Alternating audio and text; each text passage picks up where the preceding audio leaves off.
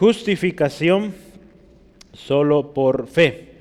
Gálatas capítulo 2, versículo 15 al 21. Vamos a, a leerlo y después vamos a, orar. Eh, la palabra del Señor nos dice así. Nosotros judíos de nacimiento y no pecadores entre los gentiles, sabiendo que el hombre no es justificado por las obras de la ley, sino por la fe de Jesucristo. Nosotros también hemos creído en Jesucristo para ser justificados por la fe de Cristo y no por las obras de la ley, por cuanto por las obras de la ley nadie será justificado. Y si buscando ser justificados en Cristo, también nosotros hallados pecadores, somos hallados pecadores. ¿Es por eso Cristo ministro de pecado? En ninguna manera. Porque si las cosas que destruí las mismas vuelvo a edificar, transgresor me hago. Porque yo por la ley soy muerto para la ley, a fin de vivir para Dios. Con Cristo estoy juntamente crucificado, y ya no vivo yo, mas vive Cristo en mí. Y lo que ahora vivo en la carne, lo vivo en la fe del Hijo de Dios, el cual me amó y se entregó a sí mismo por mí no desecho la gracia de Dios, pues si por la ley fuese la justicia, entonces por demás murió Cristo. Dios, gracias te damos. Qué hermoso eres, Señor. Qué precioso eres, Dios. Tu palabra, Señor, tan fresca, tan, Señor, refrescante en el momento adecuado, siempre llegando. Señor, gracias. Gracias, Dios, porque hoy mi hermano, mi hermana está aquí, Señor aquellos que no pudieron venir por eh, diferentes circunstancias, Señor, creemos, Dios, que también tu palabra ahí donde están llega, Señor. Señor, gracias por los que escucharán después la grabación. Señor, que tu Espíritu Santo sea ministrando, Señor. Señor, te ruego que sea tu Espíritu hablando a través de mis labios, Señor. No sea yo, Señor, sino tu palabra, Espíritu de Dios y toda la gloria, la honra y la alabanza para ti, Jesucristo. Amén. Gloria a Dios. La semana pasada, era el primer estudio del año, eh, una manera muy interesante de, comenzar, ¿verdad, hermano Steve? Con un conflicto, ¿verdad? El conflicto entre Pablo y, Pedro. Eh, es interesante, ¿verdad? ¿Por qué Pablo tuvo que mencionar este conflicto entre él y Pedro, un conflicto vaya pues fuerte. Eh, y estaba escuchando hace rato una enseñanza de un hermano muy apasionado, está enseñando eh, algo sobre este texto y, él decía ahí, ¿por qué será que Pablo lo puso ahí? Hay una razón fuerte, ¿verdad? Eh, dice, hay una gran diferencia de lo que es el chisme, ¿verdad? porque él hablaba de, esta palabra que es chisme. Esto que usted y yo vemos no es chisme, ¿verdad? Se requería. La situación que se estaba viviendo en Galacia ameritaba eh, poner dicho ejemplo. ¿sí? Eh, esta situación también del apóstol Pedro, el gran apóstol Pedro, requería la atención o una llamada de atención de otro colaborador, en este caso Pablo. ¿verdad? Qué tremendo, imagínense cómo se ha de haber sentido Pedro, pero lo necesitaba. Aquel Pedro que Jesús, eh, o aquel Cefas que Jesús renombró Pedro, aquella roca, ¿verdad? Eh, qué hermoso saber, eh, nos enseña mucho, ¿verdad? Este hermano se enfocaba mucho cuando estaba meditando hace rato en el carácter de Pedro. Parece Pedro que pues negó al Señor tres veces. Pero cómo se arrepintió, lloró, dice la palabra, amargamente, volvió y hizo lo que Jesús le dijo, ¿verdad? Consolar a sus hermanos, volver. Ahora otra vez, ¿verdad? Ese Pedro que de repente quizá movido por las emociones, pues de alguna manera estaba queriendo, eh, o fue de alguna manera movido por los judaizantes de tal manera que, pues, estaba haciendo algo que atentaba contra el principio del Evangelio, que el Evangelio está disponible para todos y el principio que hoy vamos a ver, que somos justificados o somos salvos solo, ¿verdad? Ahí cabe mencionar esta palabra, solo por la fe. Sí, eh, estaba meditando y voy a, voy a hacer un pequeño dibujo que, que vi ahí. Eh, me gustó mucho la figura y le voy a colocar aquí una línea, ¿verdad? Aquí vamos a poner la doctrina de Pablo y ahí debería estar también la de Pedro. De hecho estaba ahí, ¿verdad? fue un, momento quizá de, de emociones, ¿verdad? que pues conociendo a Pedro, pues su carácter estaba todavía siendo formado. Cuando leemos sus cartas eh, de Pedro, notamos que Pedro aprendió mucho. Pero es algo interesante, vamos a hacer otra línea aquí. Esta línea que usted ve aquí son los judaizantes. Judai. Si nuestra doctrina tiene que ser centrada, derechita, ¿verdad? Si vemos la línea, ¿verdad? La doctrina de Pablo, de Pedro, derechita, lo que les enseñó el Señor Jesucristo.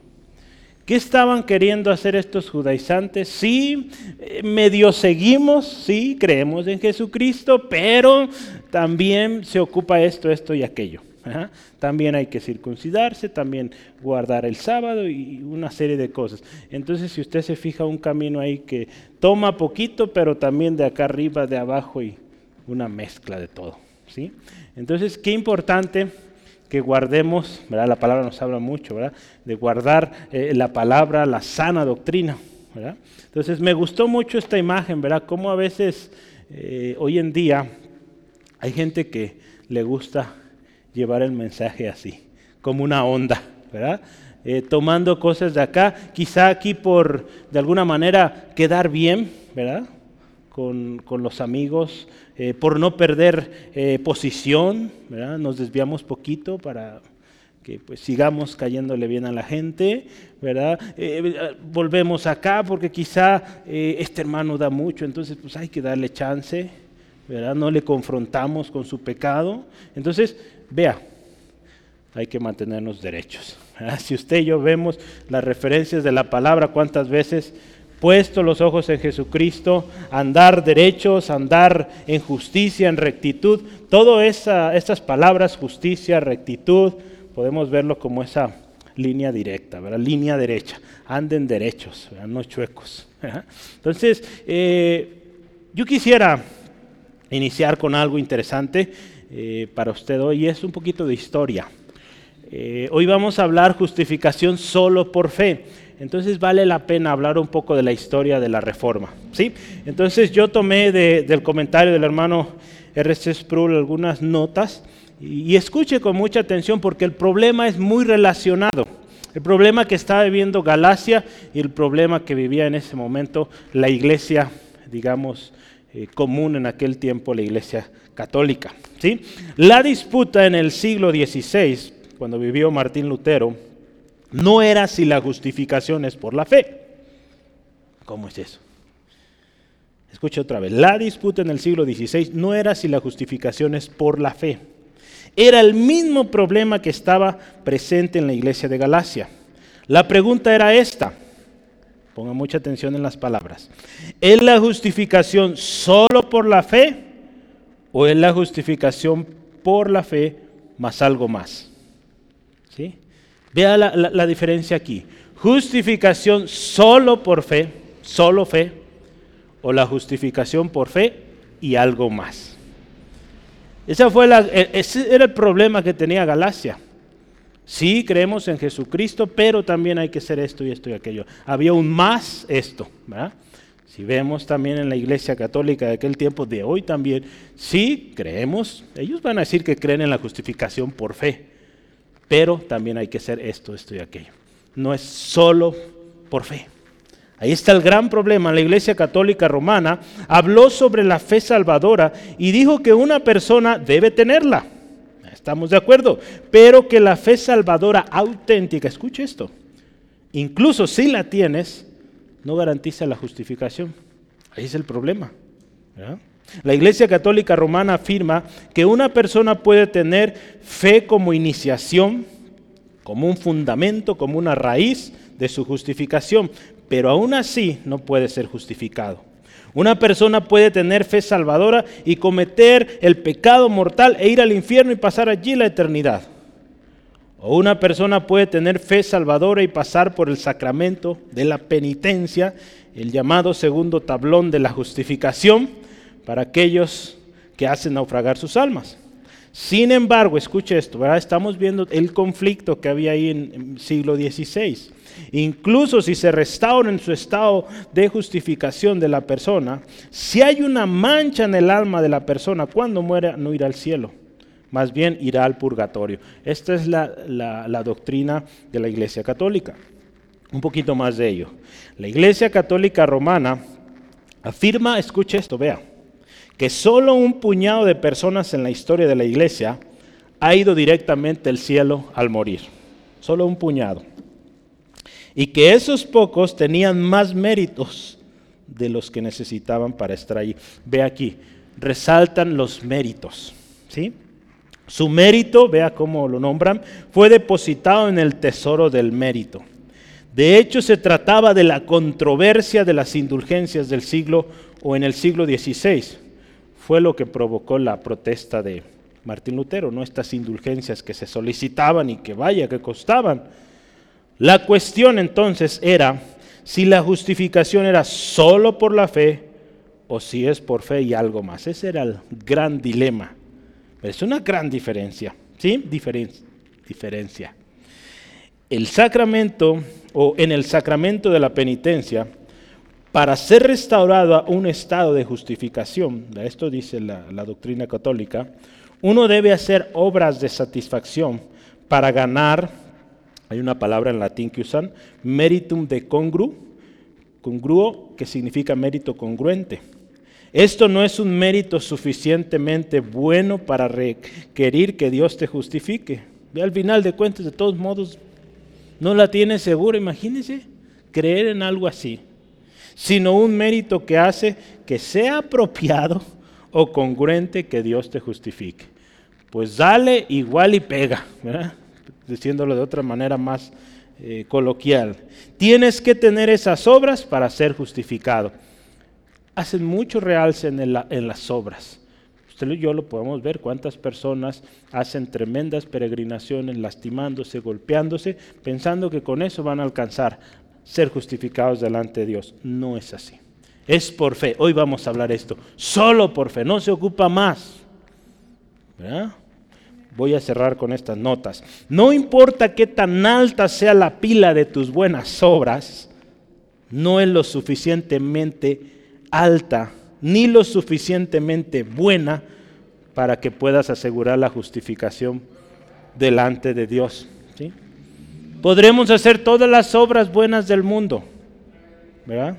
Pero con eso no podemos. Las obras no nos van a salvar, hermanos. Es nuestra fe en Jesucristo. ¿Sí, amén?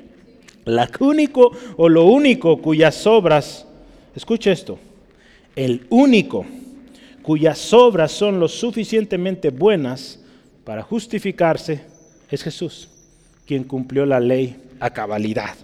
Es por eso que usted y yo tenemos que tener a Jesús, porque tus obras, mis obras, hermano, hermana, no son suficientemente buenas. Puedes trabajar tan duro como puedas desde ahora y hasta que venga el reino de Dios, hasta que venga Jesucristo. Y cuando venga ese momento, si lo que tienes son obras, perecerás para siempre. Si vuelves a las obras, si tú dices lo que estaba sucediendo en Galacia, vamos otra vez a hacer las obras pero también vamos a creer en Jesús, te estás alejando del Evangelio y no te queda ningún Salvador. Porque no podemos decir, las obras me van a salvar. Solamente Jesucristo salva. Y cuando usted y yo ponemos nuestra fe en Él, hay salvación. Hay promesa de salvación. Sí, entonces vamos a profundizar un poquito más y, y, el primer tema que vamos a meditar es, por las obras de la ley nadie es justificado. Número uno, por las obras de la ley.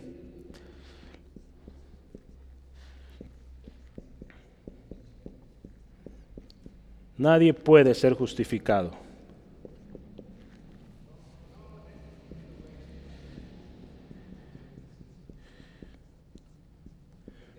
Vamos a ver los versículos 15 al 16 ahí. Ahí Pablo comienza este, esta explicación. Estaba leyendo hace rato. Y algunos colocan desde el versículo 15 hasta el 21, eh, algunas versiones eh, las colocan entre comillas, suponiendo que todo ese texto que hoy vamos a leer, que ya leímos, que vamos a meditar, se trata de un texto que se dijo en el momento cuando Pablo estaba hablando con, con Pedro. El personaje este que estaba escuchando dice, es un desafío tremendo para los traductores de la Biblia lograr esas conexiones, dado que dice el griego no tiene esas eh, comillas para decir esto es una frase. Entonces cuesta mucho. La Reina Valera no hace eso, lo toma como, digamos, otro tema. Es en lo que la mayoría concuerda.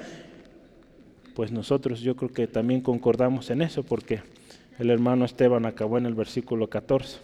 Entonces, pues lo vamos a tomar como otro tema.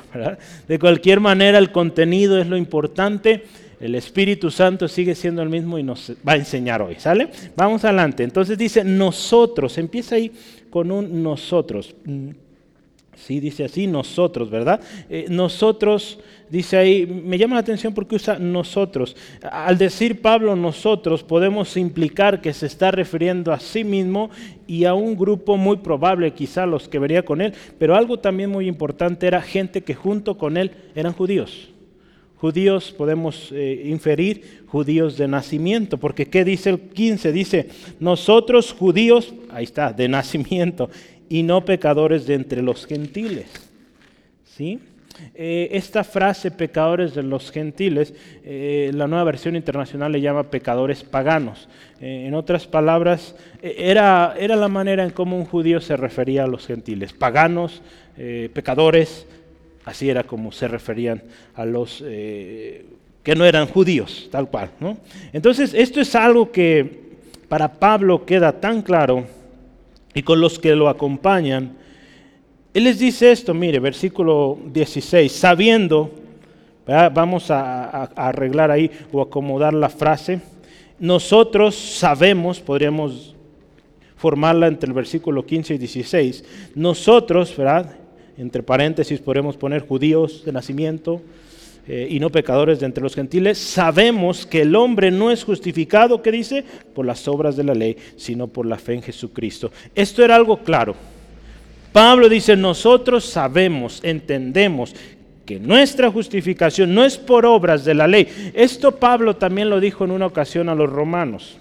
Si usted me acompaña ahí en Romanos capítulo 3, versículo 19 al 20, vamos a verlo, eh, Romanos 3, 19 al 20, dice así la palabra de Dios, pero escuche, sabemos que todo lo que la ley dice, lo dice a los que están bajo la ley, para que toda boca se cierre y todo el mundo quede bajo el juicio de Dios. Escuche versículo 20. Ya que por las obras de la ley ningún ser humano será justificado delante de él porque por medio de la ley es el conocimiento del pecado. ¿sí? Entonces vea esto. En el curso discipulado, mire, vaya coincidencia. ¿De qué hablamos ayer, Elías? ¿Y de qué estamos hablando hoy? Ándale, ¿viste? Ahí tienes notas extras. Eh, hablamos de la justificación ayer con los hermanos, entonces eh, hay notas más, va a ayudarles a comprender mejor y pues gloria a Dios. Eh, Dios todo lo tiene ordenado. Entonces Pablo entendía esto. Por las obras de la ley no hay justificación, es la fe en Jesucristo. Pablo también era claro que la justificación no era por obras. Otra vez, yo quiero otro texto, Hechos 15.3, perdón, 15.10, Hechos 15, versículo 10. Dice, ahora pues, ¿por qué tentáis a Dios poniendo sobre la cerviz de los discípulos un yugo que ni nuestros padres ni nosotros hemos podido llevar. Si este se trata del concilio ahí en, en Jerusalén, ¿sí? Eh, este problema, ¿verdad?, que trae Pablo a presentar a la iglesia, ahí a, a la iglesia en Jerusalén, sobre lo que está pasando con los gentiles. Y esta pregunta es interesante, ¿verdad? Se quería cargar a los gentiles con cosas que, pues aquí claramente dicen, ni siquiera los padres, o los padres de estas personas ahí presentes, habían podido cumplir. Entonces no es por obras, en Mateo 9:11, Jesús hace referencia a las palabras de Oseas al decir, Dios quiere misericordia y no sacrificios, conocimiento de Él, ¿sí? Más que holocaustos. ¿verdad? Esto está ahí en Oseas, si está notando, 6, 6 al 7. Eh, Jesús está ahí hablándole fuertemente a los fariseos de que no se trata, ¿verdad? Desde el principio Dios mostraba que venía algo, que venía un Salvador, un Redentor. La ley cada vez hacía ver al hombre su necesidad de Dios. La ley ponía en evidencia que el hombre era incapaz de reconciliarse, de ser justificado delante de Dios. Entonces por eso Dios, fíjese ahí en, en Oseas, Dios quiere, o dice, misericordia quiero, no sacrificios. Conocimiento, que le conozcamos, que le entendamos, que escuchemos, obedezcamos. Usted y yo necesitamos saber y entender bien esto. No es por obras, dice ahí en Efesios, ¿verdad? Para que nadie se gloríe. Nuestra vida, acuérdese, sin Cristo buscaba las obras para ser justificada se esforzaba en razonar, en figurarse de cómo ser justificado por todos los medios humanos posibles. Todo este esfuerzo sin éxito. ¿Sí? Dando como resultado, dice la palabra, que fuéramos hijos de ira. Yo quiero que me acompañe ahí en Efesios 2, Efesios 2 adelantito donde estamos en Gálatas, Efesios 2, versículos 1 al 3, escuche esto. Efesios 2, 1 al 3. Y Él os dio vida, escuche, cuando estabais muertos en vuestros delitos y pecados, en los cuales anduviste en otro tiempo, escuche, siguiendo la corriente de este mundo, conforme al príncipe de la potestad del aire, el espíritu que ahora opera en los hijos de desobediencia, entre los cuales todos nosotros vivimos en otro tiempo, escuche, en los deseos de nuestra carne, haciendo la voluntad de la carne y de los pensamientos, ¿verdad? lo que pensábamos, lo que la carne nos dictaba, ¿sí? Y éramos, fíjese, por naturaleza hijos de ira, lo mismo que los demás. Pensábamos, pensábamos, eh, pues yo pienso que así es la cosa, que Dios me ama y pues me ama como soy y pues así está bien. Y si hago esto, esto y esto, ya la tengo hecha. No es por obras. El autor R.C. Sproul dice esto. Ninguno significa nadie. ¿Sí es cierto o no? ¿Sí, Ninguno puede pensar en la posibilidad de ser justificado por las obras de la ley. ¿Sí? Nadie. Pablo estaba elaborando aquí la doctrina de la justificación solo por la fe. Este texto es base en, la, en esta doctrina de la justificación solo por fe. El Evangelio es simple. Si lo vemos de esta manera, la doctrina de la justificación solo por la fe no requiere un doctorado para entenderlo. ¿sí? Un niño de seis años puede entenderlo. Para meterlo en nuestra cabeza es una cosa, ¿verdad? Pero para meterlo en nuestras venas de cómo vivimos, este autor me gustó cómo lo explica, sobre la base de nuestra justificación solo por fe, es tan difícil que aún el mismo apóstol Pedro andaba cediendo a esta herejía. Entonces, es fácil grabarlo en nuestra mente, pero venimos de un sistema acostumbrado a hacer para merecer, la famosa meritocracia. Haces méritos para alcanzar algo. Aquí no es así.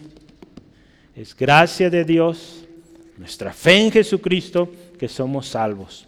¿Sí? Entonces, Por algo la palabra de Dios también nos dice que tenemos que tener un cambio de mente. Nuestra mente tiene que ser renovada, porque traemos muchas cosas del pasado que a veces queremos hacer también acá y vaya problemas en los que nos metemos.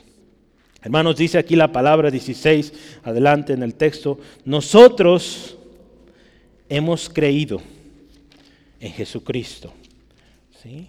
Si dice así, versículo 16, la segunda parte, Gálatas 2, versículo 16 dice, nosotros también hemos creído en Jesucristo. Ahora Pablo vuelve a mencionar nosotros también. Se trata de él, los suyos, los que han creído en Jesucristo para ser justificados por la fe de Cristo. La nueva versión internacional dice, también nosotros hemos puesto nuestra fe en Cristo Jesús para ser justificados por la fe en Él. Entonces dice, nosotros también. No solo sabían que las obras eran insuficientes, ellos conocían el remedio. ¿sí? Ellos conocían el remedio, solo la fe en Jesucristo era la razón de su justificación. Se trata de algo muy especial que usted y yo, hermanos, esto, la justificación solo por fe, debemos entenderlo, ¿verdad? Digerirlo, creerlo, vivirlo, compartirlo a otros. Podremos conocer todo, toda la Biblia, pero si no creemos, si no tenemos fe, no somos justificados. ¿Qué dice Hebreos 11:6? Sin fe es imposible agradar a Dios. Punto. Entonces, podremos conocer todo en el mundo, conocer todos los trucos, podríamos decir, para interpretar la Biblia. Pero si no tenemos nuestra fe en Jesucristo puesto, pensamos que todo ese conocimiento nos va a justificar delante de Dios, perdidos. Es fe en Jesucristo. Con eso podemos agradar a nuestro Señor. Recordemos entonces, yo quiero hacer un repaso de lo que aprendemos en nuestro curso de discipulado. Ahora yo tomé aquí al menos un par de notas. Dos cosas. Primero, cuando estudiamos el libro eh, o el curso y hablamos de justificación solo por fe, hay un texto base. Yo quiero que lo leamos. Eh, Romanos 5.1. Este es el texto base de la justificación. Y lo voy a leer para usted. Justificados pues por la fe tenemos paz para con Dios por medio de nuestro Señor Jesucristo. Ahí está. Justificados pues por la fe. Ahí está. Tenemos paz para con el Padre, con Dios, por medio de quién? De Jesucristo. Punto. Ahí está. No más obras, no más nada. Solo fe. Gloria a Dios. Segundo, este texto es el base. La segunda cosa que yo quiero que recordemos es que es un acto divino, solo de Dios. La justificación es parte esencial, ¿verdad? Cuando Dios aplica en nosotros la salvación, la justificación es parte de lo que Dios hará en nosotros.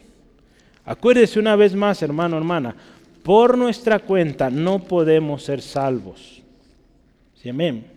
Hay tres cosas, ¿verdad?, que se aplican en las salvaciones justificación, regeneración y santificación. Y esas tres cosas es obra, es acto de Dios. Nosotros no podemos regenerarnos a nosotros mismos, no podemos santificarnos a nosotros mismos. En la obra del Señor, del Espíritu Santo en nosotros, que hace esto. ¿sí? Entonces, eh, vamos a ver Efesios 2.8, para que eh, cerremos esta parte. Porque por gracia sois salvos, por medio de la fe. Ahí está.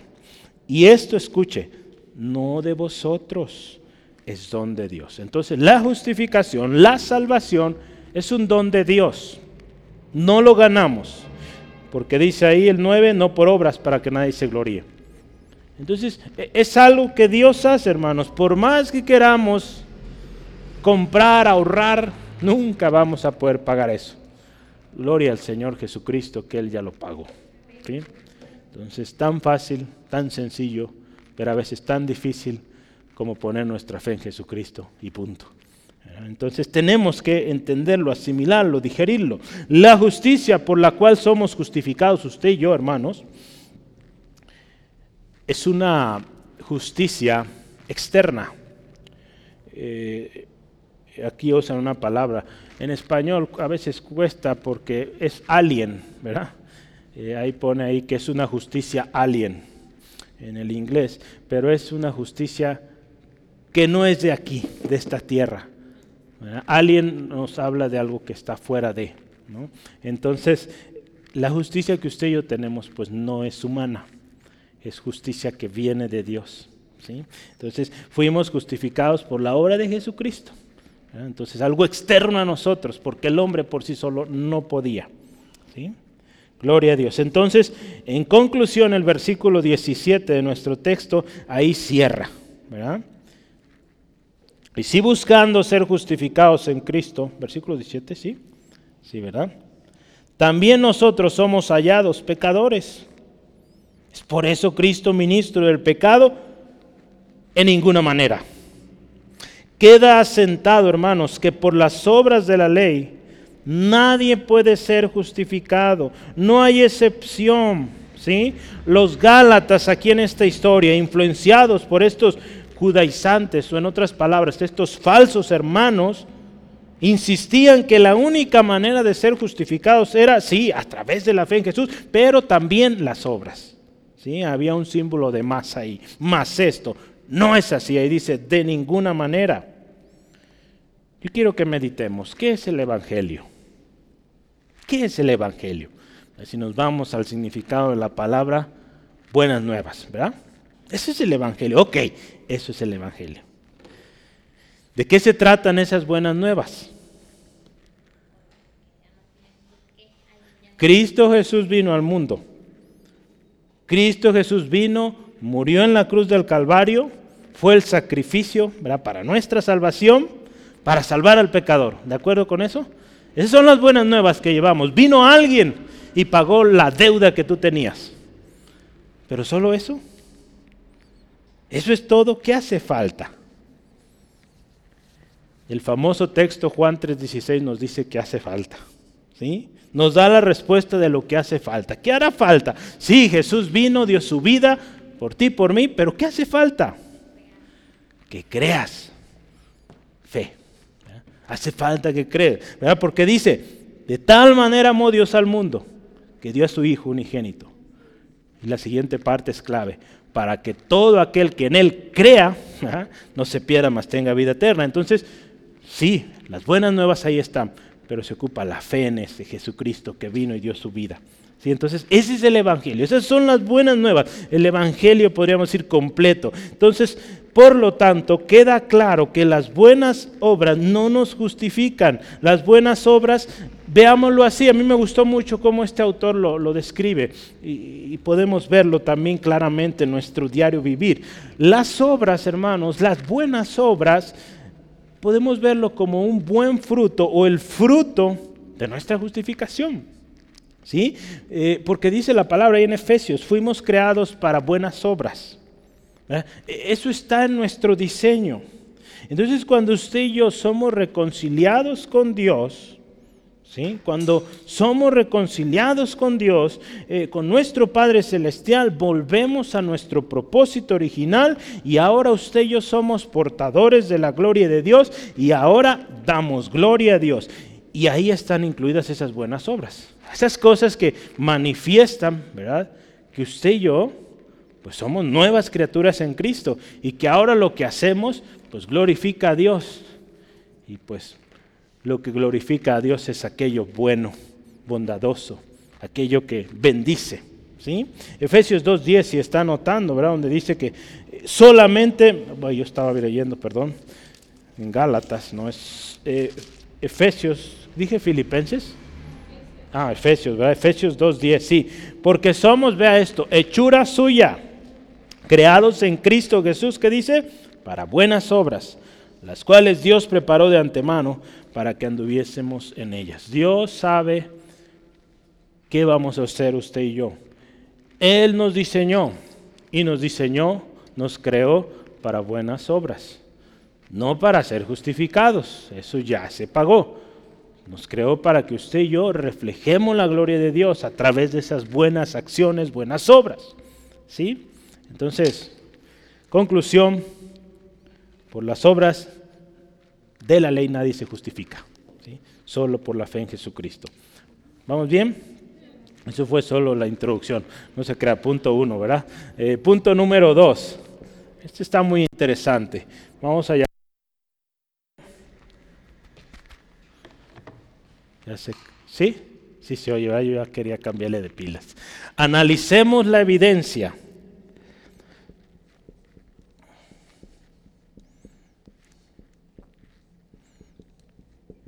Vamos a ver ahí los versículos 17 al 18. Voy a leer tres versiones de este mismo texto. ¿sí? Eh, y vamos a tratar de eh, meditarlo y y obtener lo que la palabra ahí nos quiere indicar. Por una extraña razón.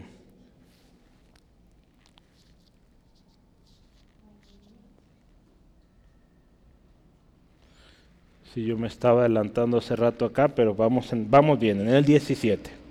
¿sí? Voy a editar aquí este documento porque Después que lo vuelvo a leer, esos puntos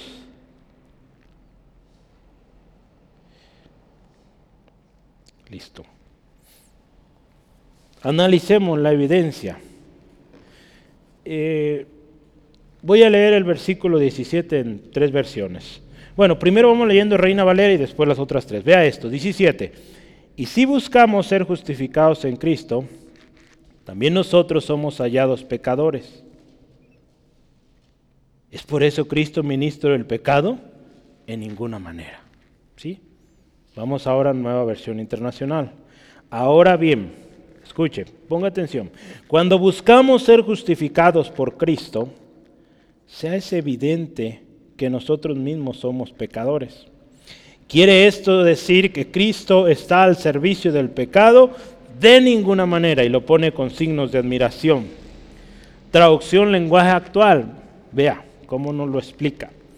Pero supongamos que intentamos ser declarados justos ante Dios por medio de la fe en Cristo, y luego se nos declara culpables por haber abandonado la ley. ¿Acaso esto quiere decir que Cristo nos ha llevado al pecado? Por supuesto que no ahí con signos de admiración, última versión, traducción eh, viviente. Pero si buscando ser justificados en Cristo, también nosotros hemos sido hallados pecadores, ¿es Cristo ministro del pecado? De ningún modo. Sproul dice en su comentario, yo sé que si cada persona que me encuentro en la calle, perdón, dice, yo no sé si cada persona que me encuentro en la calle es justificada o no. Yo creo que es nuestro mismo caso, ¿sí o no? Usted va caminando por la calle, usted me puede decir, ese es justificado, ese no, ese sí, ese no. No, ¿verdad? Dios, si sabe, pues dígame cómo le hace, pero no. Yo no sé si una persona es justificada o no.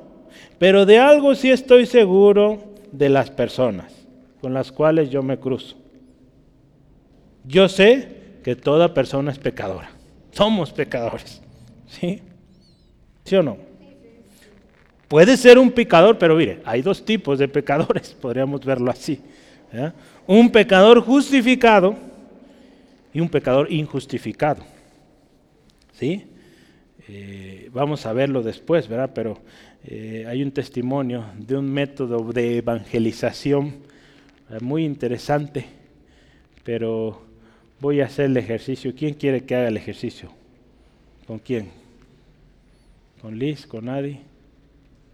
¿Quién escoge ser el participante? Vamos a poner el ejemplo de una enfermera, ¿verdad? Para que nadie aquí le toque, ¿sí? Una enfermera. Y este método de evangelización consiste en lo siguiente, ¿verdad? Este método Eh, el hermano Daniel Oriente se lo platicó hace muchísimos años, el hermano Rogelio, y en una convención de pastores, pues una hermana eh, lo compartió y estaba dando muy buenos resultados. Y este método es el siguiente. Imagínese usted va al doctor. Hay una enfermera que le va a tomar la presión, ¿verdad? Eh, sus signos vitales. Y usted le dice, señorita, ¿usted sabe que existen dos tipos de enfermeras? Ah, sí. A ver, dígame, ¿cuáles son esos dos tipos?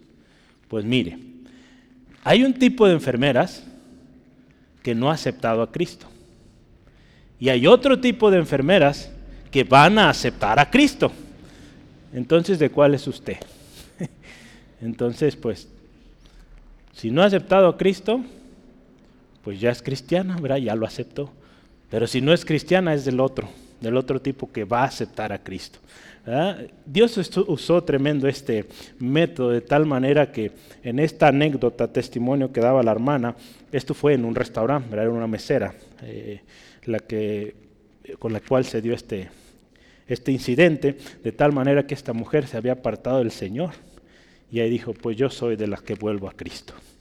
Invitó a su compañera, después el jefe, el cajero también, fueron y le dijeron al cajero, cajero, Usted sabe que hay dos tipos de cajeros.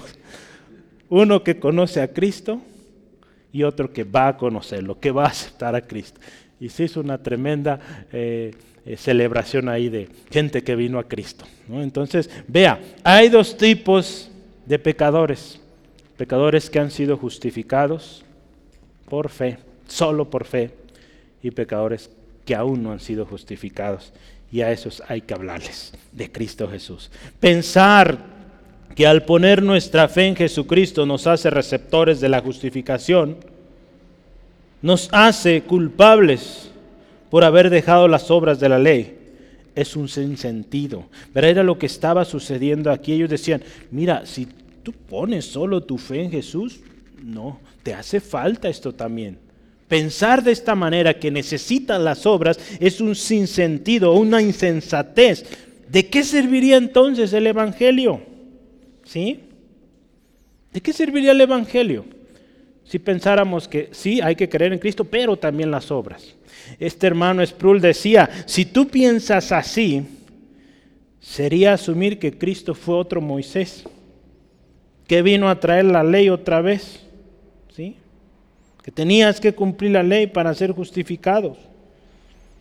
La palabra de Dios ahí en Romanos 3:20 dice, por las obras ningún ser humano será justificado.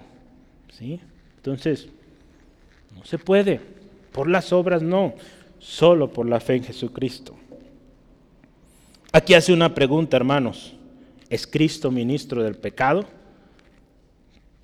Hay un rotundo no. De ninguna manera. Ahí la reina Valera le faltó un poquito de más fuerza, porque no le puso signos de admiración. Otras versiones le ponen signos de admiración. Yo le hubiera puesto no, fuerte no, rotundamente no, en ninguna manera. Recuerde las palabras de nuestro Señor Jesucristo. Dice, no penséis que he venido para abrogar la ley o los profetas. No he venido para abrogar, sino para cumplir. Entonces Jesús no venía en contra de la ley, vino a cumplirla. Mateo 5:17. La ley tuvo su objetivo y su importancia, lo tiene, pero es imposible para el hombre cumplirla y así obtener justificación. ¿sí? En el curso de discipulado vemos a la ley como un termómetro, ¿verdad? Un termómetro que indica o da el conocimiento de pecado, aquellas cosas, acciones, pensamientos, intenciones que no agradan a Dios. La palabra ahí en Romanos 3:20, que por la ley vino el conocimiento del pecado. ¿sí? Entonces, tiene su función, pero no nos justifica, porque no hay hombre que la haya podido cumplir, solo Jesucristo. Gloria al Señor Jesucristo. ¿Sí, amén? Gloria a Dios. Vamos adelante. Cristo no vino a abolir o a anular la ley, vino a cumplirla. Y por medio de su cumplimiento, pues trae la justicia de Dios a todo aquel hombre que cree en Jesús. ¿Sí? Y Pablo dice ahí en el versículo 18, porque si las cosas que destruí Esas cosas que dejé, las vuelvo a edificar, pues es pecado, soy transgresor. ¿Cómo es posible que vuelvas a las obras? Saliste de ahí y otra vez ahí vas. Buscar edificar nuestras vidas, hermanos, con aquello que ya fue destruido es un sinsentido. Es volver a aquello que no nos dio resultado. Es tratar de volver a aquello que nos tenía en esa situación de lo peor, incapaz de alcanzar salvación, justificación. Es ir en contra de la verdad. Es pecado. El capítulo 3 de Gálatas, el hermano Esteban va a tener la dicha de comenzarlo. Eh, pero empieza así, oh Gálatas insensatos, ¿quién nos fascinó para no obedecer a la verdad?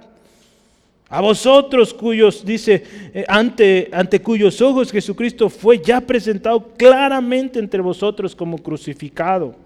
Dice, ¿quién nos fascinó? ¿Quién nos engañó? ¿Cómo es posible? Es una insensatez volver a las obras al analizar la búsqueda de la justificación por obras y por la fe en Jesús, cuando alguien quiere combinar estas cosas, vamos a resumir esto, para terminar este punto. Primero, somos pecadores y necesitamos justificación. Partamos de esto. Número dos, la justificación por medio de las obras de la ley es imposible somos incapaces de cumplir la ley. Nuestra naturaleza pecaminosa nos impide, por más que busquemos. Entonces, número uno, somos pecadores y necesitamos justificación. Las obras, número dos, no nos justifican. No alcanzamos justificación por las obras. Entonces, ¿cómo vamos? Hasta ahorita, pues no va bien. Pero número tres, hay solución creer en Jesucristo. Jesucristo es el único que cumplió la ley a cabalidad. Su sacrificio inmerecido en la cruz hace que nosotros podamos tener acceso a la justificación. ¿Sí? Y número cuatro y último, tenemos que entender bien esto, que es solo por fe en Jesucristo. ¿Sí? Si está poniendo números ahí cuatro, solo por fe en Jesucristo. Porque si tratamos de mezclar la fe en Jesucristo más las obras, es una insensatez, es pecado y es razón para no gozar de los beneficios de la vida eterna. Así de simple. ¿sí? Porque Dios lo ofrece por gracia. Pones tu fe en Jesucristo, tienes acceso a tan grandes y numerosas bendiciones. ¿sí? Y pues vamos a terminar número 3. La vida y la justicia es solo por Cristo. Vamos a anotar ahí. La vida y la justicia es un grande solo por Cristo.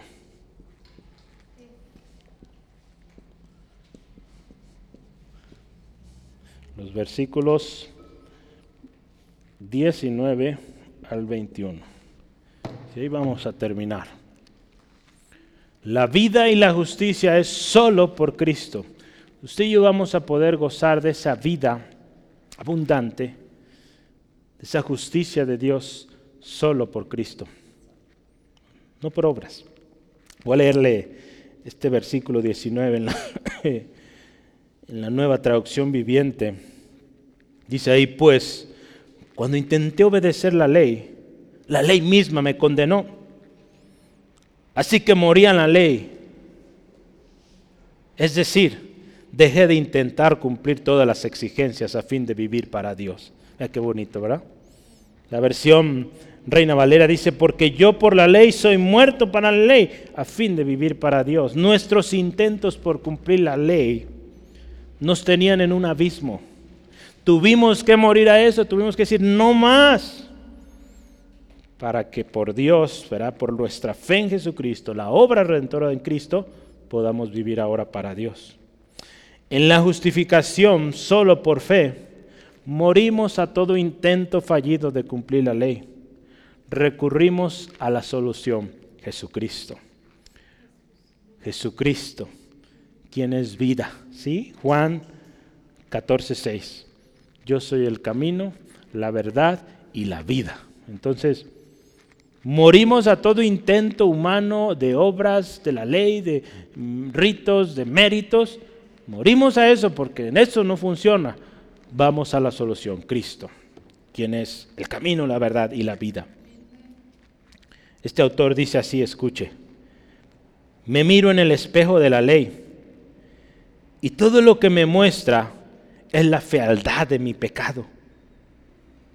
Pablo dice, está parafraseando, la ley es como un maestro de la escuela que nos lleva a Cristo. La ley me regaña y me lleva a un Salvador, que es el único que puede salvarme. Entonces Pablo dice, cuando descubrí el Evangelio, la ley murió. No morí, la ley murió en términos de su poder de condenación para mí. Es por eso que ahora Pablo puede decir, ¿quién acusará a los escogidos de Dios? Dios es quien justifica, ¿verdad? Romanos 8:33. Así que Pablo reconoce, cuando moría la ley, ahora vivo para Dios. No rechacé la ley para que yo pudiera estar sin ley. Aprendí que a través de la ley nunca puedo ser justificado. La única forma en que puedo ser libre para vivir para Dios es si dejo que la ley muera. ¿Sí? Así es, hermanos. Morimos a la ley, a todo intento de ser justificado por las obras. Ahora usted y yo, como dice el texto aquí, crucificados juntamente con Cristo, para que Él viva en nosotros. ¿Verdad? Este texto precioso, cuando estaba escuchando, es, un hermano viejito, ya de hace muchos años predicó este mensaje, pero aquí le mete tanto eh, sentimiento, tanto entusiasmo, que me contagió, ¿verdad? porque desde el versículo 19 al 21 lo lee con un ánimo y, este 20 era donde se veía que se gozaba tremendo. Dice, con Cristo estoy juntamente crucificado y ya no vivo yo, mas Cristo vive en mi, gloria a Dios. Y lo que ahora vivo en la carne lo vivo en la fe del Hijo de Dios, el cual me amó y se entregó a sí mismo por mí. Gloria a Dios. Qué hermoso, qué hermoso. La nueva traducción viviente dice, mi antiguo yo ha sido crucificado con Cristo. Es nuestra unión, cuando habla esto con Cristo, estoy juntamente crucificado, nos habla de nuestra unión con Jesucristo. ¿Sí? Eh, eh, a su muerte en la cruz, por medio del Espíritu, que nosotros podemos tener su vida ahora en nosotros. Ahora nuestra vida en este cuerpo mortal debe estar sujetado solo al Hijo de Dios, recargado, confiado, reclinado en Él. Es algo bien curioso, pero el otro día también, a veces me pongo a escuchar sermones viejitos. Y estaba escuchando un sermón, no recuerdo los años, pero es, yo creo, más de 40 años. Un sermón del, del hermano Billy Graham, él ya partió con el Señor. Él tiene este sermón llamado Tres cosas de las cuales no puedes prescindir. O aquí le llama en inglés Three things you can't without. You can't do without. Entonces, cosas de las cuales no podemos prescindir. Vamos a ver. Él cuenta la historia de un misionero llamado John Patton. ¿sí? Este fue un misionero que vivió, en aquel tiempo se llamaban las Islas eh, las Nuevas Hébridas, en español. Hoy ahí es una nación, es un pueblo, eh, un país, perdón, que se llama Vanuatu. ¿sí? ¿Sabe dónde está Vanuatu? Hay que orar por Vanuatu, que la salvación llega ahí. Este hombre fue misionero ahí. Está en el Pacífico Sur, muy cerquitas de Australia. ¿sí? Y, y él decía esto en su predicación. Escuche con atención. Así empieza. ¿Alguna vez escuchaste la historia de John Patton, el gran misionero de las Nuevas Hébridas? Él estaba traduciendo las escrituras, la palabra de Dios, tratando de aprender el idioma de la gente ahí. Y no podía traducir la palabra fe. Y trabajó en esto durante meses y meses y meses y no pudo encontrar una palabra para fe. Mira qué difícil, ¿verdad? Palabra fe tan simple para nosotros. Pero dice un buen día, un día vio un hombre acostado en una silla baja, reclinable, que soportaba el peso de todo su cuerpo. Esas sillas que se reclinan. Y que estaba soportando todo su peso. Usted dice, se va a caer, pero no, esa silla lo detiene. ¿Y sabe qué dijo? Tengo la palabra para fe. ¿Y sabe cuál es la fe o la palabra que él usó para fe? Reclinado. Reclinado sobre Jesús. Para decirte en fe en Jesús, reclínate en Jesús. Y vamos a ver, porque esto está bien precioso. Yo lo estaba traduciendo, me costó también a mí, ¿verdad? Porque habla a veces medio raro el hermano y como es una grabación vieja. Pero le voy a dar dos textos. ¿Cómo los tradujo? Juan 3:16. Porque de tal manera amó Dios al mundo que ha dado a su Hijo unigénito para que todo aquel que se recline o se apoye con todo su peso en Jesucristo no se pierda, mas tenga vida eterna. Que se apoye en Él. Este hombre confiaba en esa silla que no se iba a caer. Entonces este hermano dice, así, en Cristo, reclínate. Nada va a pasar. Si tú te reclinas en Él con todo tu peso, aunque estés pesadito, te va a guardar. Tienes vida eterna. Juan 3:18, vea cómo lo tradujo. El que reclina todo su peso sobre Él, sobre Jesucristo, no es condenado. Pero el que no reclina todo su peso sobre Jesucristo, ya está condenado porque no ha reclinado todo su peso sobre el nombre del unigénito Hijo de Dios. Y este hermano ahí está cerrando su mensaje y hoy le pregunto yo a usted también, lo tomo ahí. ¿Has reclinado todo tu peso sobre Cristo? A veces queremos apoyarnos en una y mil cosas. Apoya tu peso, reclina todo tu peso en Jesucristo y vas a ver que Él tiene cuidado de ti. Si le interesa cuáles eran esas cosas imprescindibles o esos without de los que habló Billy Graham, el número uno es sin derramamiento de sangre no hay remisión. Hebreos 9:22. ¿Sí? Vea, eh, me gusta mucho cómo predicaba el hermano Billy Graham de maneras a veces tan prácticas, tan sencillas, ver esta historia con esa cerraba. Y, él habló de estos sins o withouts. Eh, el segundo eh, imprescindible es, sin fe es imposible agradar a Dios. Hebreos 11.6. Y el último, y con este cerraba su mensaje, precioso, poderoso, Juan 15.5, separados de mí, nada podéis hacer. Entonces, hermanos, reclinémonos en Cristo, todo nuestro peso. ¿sí? El último versículo, versículo 20, dice, no desecho la gracia de Dios, pues si por la ley fuese la justicia, entonces por demás murió Jesús. La Biblia de las Américas dice así, fíjese, no hago nula la gracia de Dios, porque si la justicia viene por medio de la ley, entonces Cristo murió en vano. Hermano, la gracia de Dios se manifestó en Cristo. Algo que sin duda se anunció desde el principio, desde el inicio, cuando Abraham y Eva pecaron. En tu simiente, ¿verdad? Esta promesa de Abraham, serán benditas todas las naciones de la tierra. Dios estaba anunciando y eso no era en vano. Si la ley fue provista, ya lo vimos, cumple su objetivo al mostrarnos nuestro pecado, nuestra incapacidad de poder ser justificados por obras. Entonces no despreciamos el regalo dado por Dios. Pablo termina esta parte, dice, no desprecio lo que Dios hizo, lo creemos y lo compartimos a otros, porque no es por obras, es por fe puesta en Jesucristo. ¿Sí? Nuestra fe en Jesucristo no es vana, hermanos, no es en vano, porque Cristo murió por nuestra rebelión, pero también resucitó y ahora está a la diestra del Padre con todo poder. ¿sí? Entonces, no despreciemos la gracia de Dios queriendo hacer cosas para merecer. ¿sí? Voy a concluir, lo voy a leer.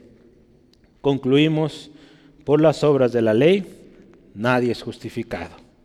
Podremos tener grandes y numerosas obras, pero si no hemos puesto nuestra fe en Jesucristo, es vana nuestra esperanza.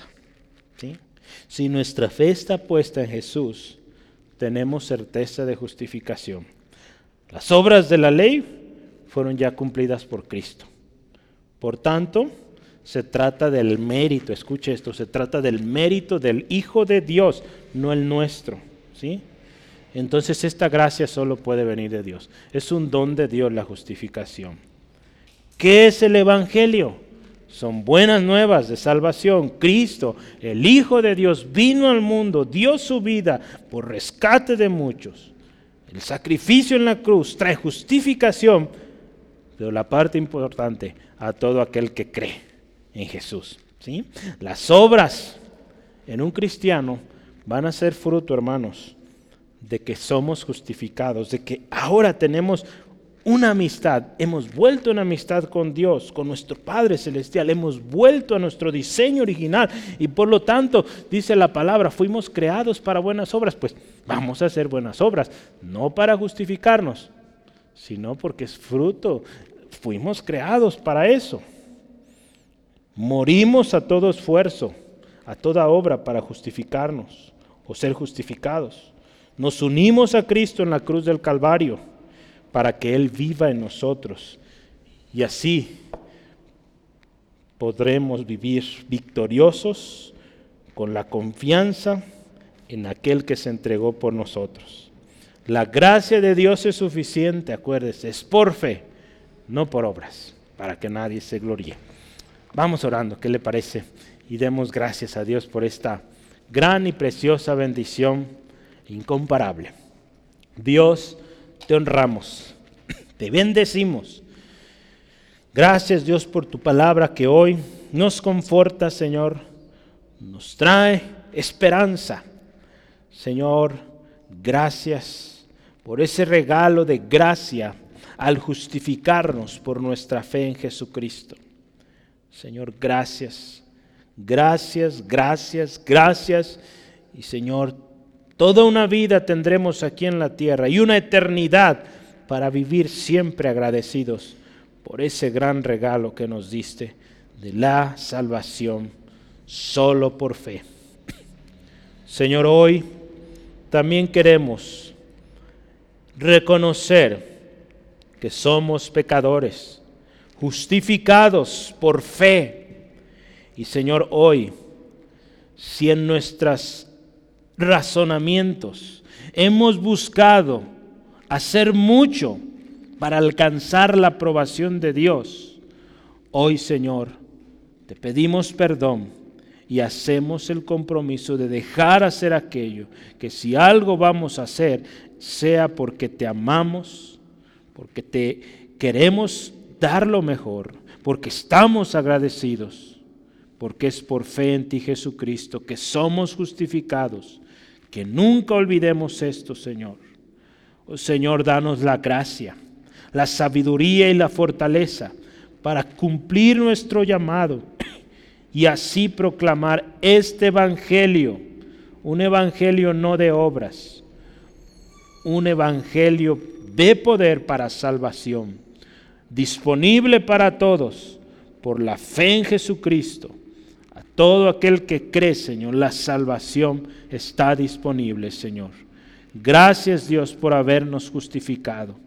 Señor, si alguien aquí hoy que no ha venido a ti, Jesucristo, que esta persona pueda ver que en ti, Jesucristo, si él, ella pone su fe en ti, Jesús, es justificado. Gracias, Dios, porque tu Hijo, Jesucristo, llevó el pago por nuestros pecados y por su sacrificio en la cruz del Calvario somos justificados. Te damos gracias, te bendecimos.